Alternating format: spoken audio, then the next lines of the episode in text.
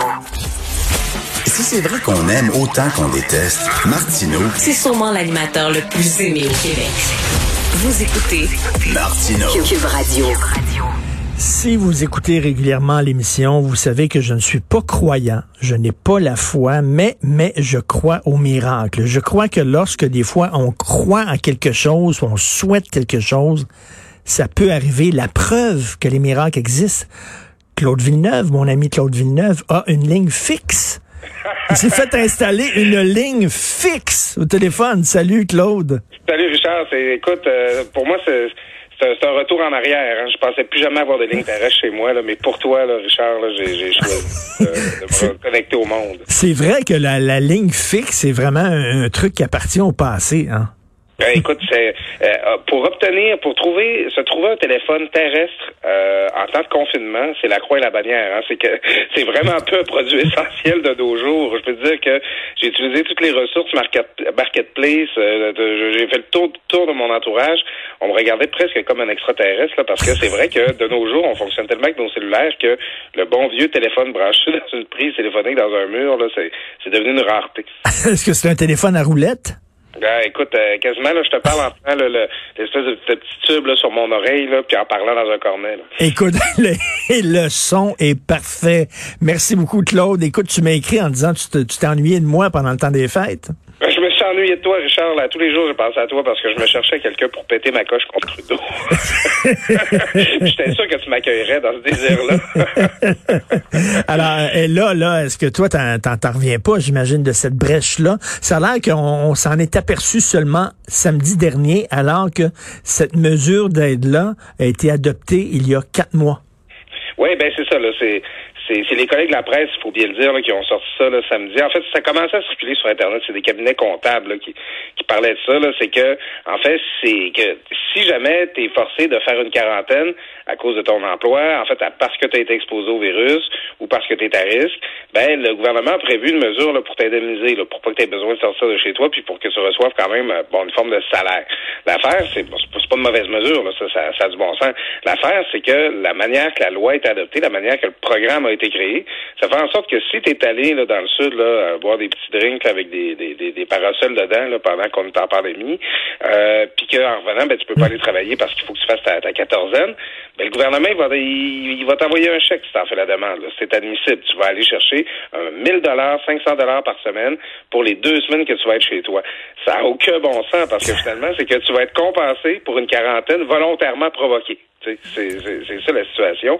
Parce que tu n'as pas suivi les consignes, tu vas être indemnisé. Alors écoute, c'est évident, ça, ça, ça suscite un tollé. En même temps, en même temps, il y a des gens qui vont dire euh, c'était c'est pas illégal. T'as le droit Ah oui, ben c'est ça. La- la- L'affaire, par contre, c'est que euh, ce, qui, ce qui c'est puis c'est une question que beaucoup de gens ont posée. Pourquoi on fait pas, on ferme pas les frontières purement et simplement? C'est que on, a des droits au Canada, on, on s'en rappelle encore. Puis c'est écrit dans la Constitution qu'on peut pas, on n'est pas un pays communiste, on peut pas empêcher un citoyen de sortir du pays. Alors, euh, c'est, euh, on aurait pu faire des ententes avec les compagnies aériennes, on aurait pu convenir de certains protocoles là, pour limiter les déplacements à l'extérieur, on aurait pu faire une priorisation pour permettre des déplacements et puis pour en restreindre d'autres, mais le gouvernement fédéral n'a rien fait de ça. Et plutôt, euh, plutôt que s'en occuper cet été, comme il aurait pu le faire, ben c'est le 30 décembre qu'on a fait sortir Dominique Leblanc, le, ministre des Affaires intergouvernementales, pour nous dire que désormais, il faudrait se faire tester avant de revenir au pays. Ça, là, en plein temps des fêtes, c'est là que le gouvernement décide de s'en occuper. Alors, on se retrouve dans cette situation-là. On n'a pas planifié qu'il y aurait des gens qui voudraient voyager aux fêtes. On a prévu un système pour les gens qui, euh, qui euh, auraient besoin de faire une quatorzaine là, à- parce qu'ils ont été exposés au virus. Alors, on se retrouve dans cette super situation-là où il y a des gens qui pourraient être indemnisés pour être allés faire trempette à Cuba. Ben oui. Écoute, il faut, faut dire aussi aux politiciens euh, comme euh, M. Pierre Arcan qui est allé au- en, en Bermude, là, euh, au Barbade, euh, tout se sait. Tout finit par se savoir. Moi, je peux pas croire que ces gens-là pensaient pas qu'ils allaient être reconnus puis filmés ou photographiés sur la plage. Voyons donc, on est en 2021, tout finit par se savoir.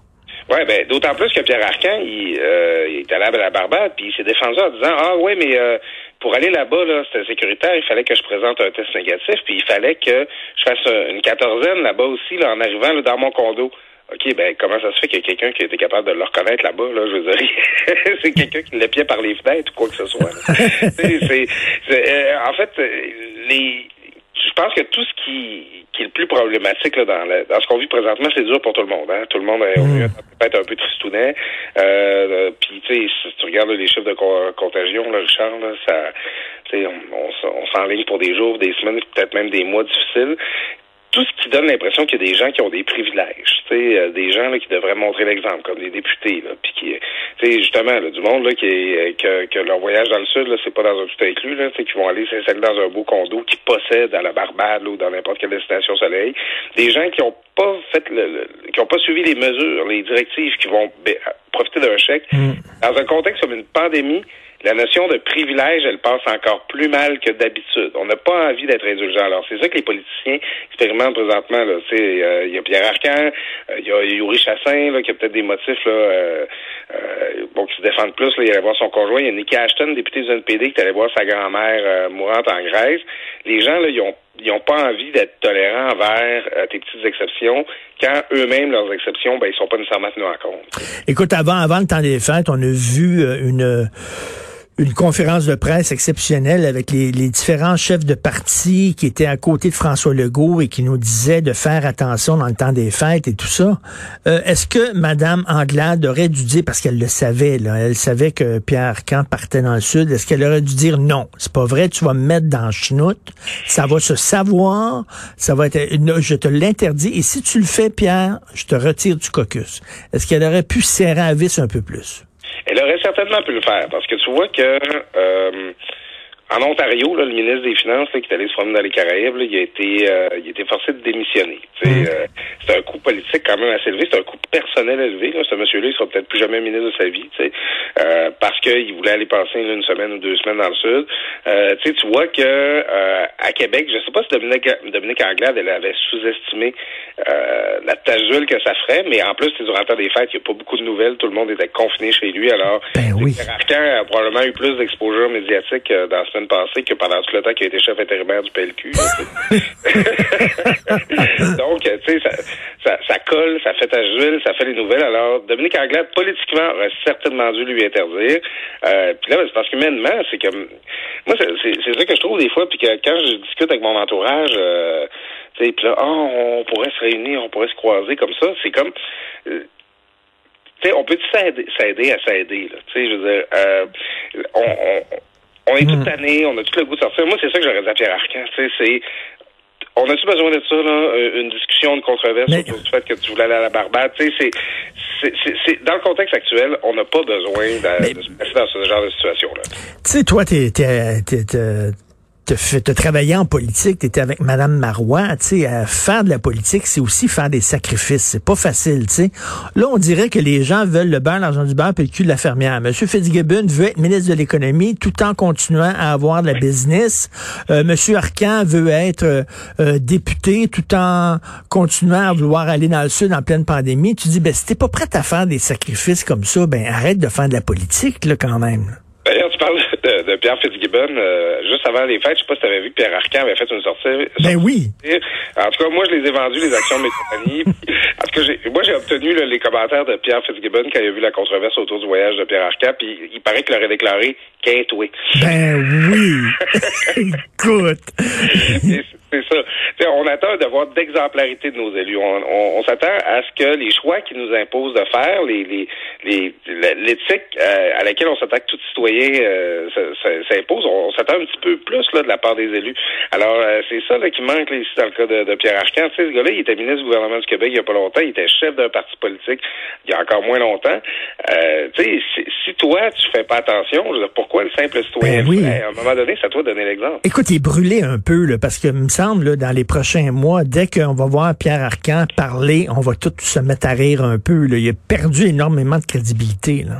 Ben écoute, moi, moi si j'étais Y, à chaque fois je le caricaturerais, je, le, mettrais en vacancier avec un, je sais pas, chapeau de paille et des goguettes. C'est, c'est, un peu comme ça qu'on a envie de le percevoir. Puis non, c'est, euh, en fait, moi, c'est l'impression que ça m'a donné, c'est que Pierre Arcan, ça fait quand même plusieurs années qu'il fait de la politique. Il a été chef intérimaire, tout ça ça me donne l'impression d'un gars qui a pas l'intention de faire la politique pour encore longtemps. Là. On dirait que. Tu penses? Il a l'air. est plus sur la porte de sortie qu'autre chose. Oui, oui, il a l'air, il a l'air vraiment être euh, extrêmement, extrêmement tanné. Et écoute, là, il y a des, il y a des choix difficiles qui, euh, je parlais à Dr Mathieu Simon, le chef des soins intensifs euh, dans un hôpital.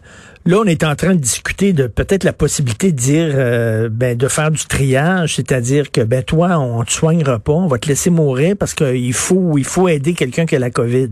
On est rendu là, là. Oui, puis on en a parlé dans le journal entre Noël et le jour de l'an, euh, des directives médicales qui ont été émises, euh, validées par le Collège des médecins, le ministère de la Santé, tout ça. Euh, on a des protocoles là, de, de, de, priorisation des malades là, qui, qui vont être mis en place. Là, qui, j'ai parlé à, un chirurgien là, durant le temps des fêtes qui, qui lui-même peut plus opérer parce qu'il n'y a, plus de personnel dans son bloc. Là. Toutes ces infirmières, tous ces professionnels qui travaillent avec lui sont, sont rendus sur les étages COVID.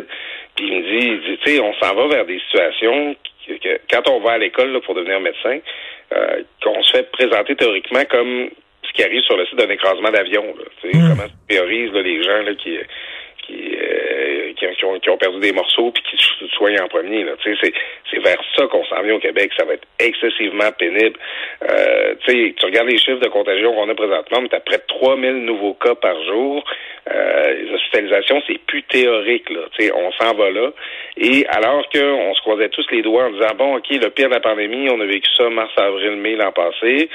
Euh, non, le pire est devant nous. Là, on, on, il y a des chances qu'on se retrouve dans les prochains jours, les prochaines semaines, avec des hôpitaux dans une situation qui va ressembler à ce qu'ils ont vécu en Italie ou à New York l'hiver dernier. Exactement. La, la, situation, elle est sérieuse, puis il est temps que les gens euh, s'en rendent compte. Écoute, en terminant, on va faire du people. Comment se porte la grossesse de ta blonde? Ah, écoute, euh, tu sais Qu'est-ce que tu veux faire à Noël puis jour de l'an quand tu peux pas sortir? On a repeinturé la chambre. Alors, écoute, la, la, framboise, comme j'aime bien l'appeler, qui se trouve dans, dans le ventre de ma blonde présentement, aura une, chambre à coucher pour l'accueillir. Alors, tout, se passe très bien. là. J'espère que tu pas pris. J'espère que tu pas pris de la couleur genrée. Non, non, non. Écoute, j'ai pris un petit verre tendre là. Euh, euh, je, pense que je vais pouvoir faire euh, approuver ça là par par les lecteurs d'Urbania là. ça devrait avoir du bon sens. Merci beaucoup. Écoute, vraiment les miracles existent. Puis tu sais que si ça sonne chez vous sur ta ligne fixe, c'est rien que les gens de Cube Radio qui vont t'appeler là. Tout le monde, tous tes chums vont t'appeler sur ton sel, c'est sûr et certain. Oh oui, ça va continuer de même. Puis je, je donnerai même pas ce numéro-là. Merci Claude Villeneuve chroniqueur au Journal de Montréal, Journal de Québec. Salut. À bientôt, Richard.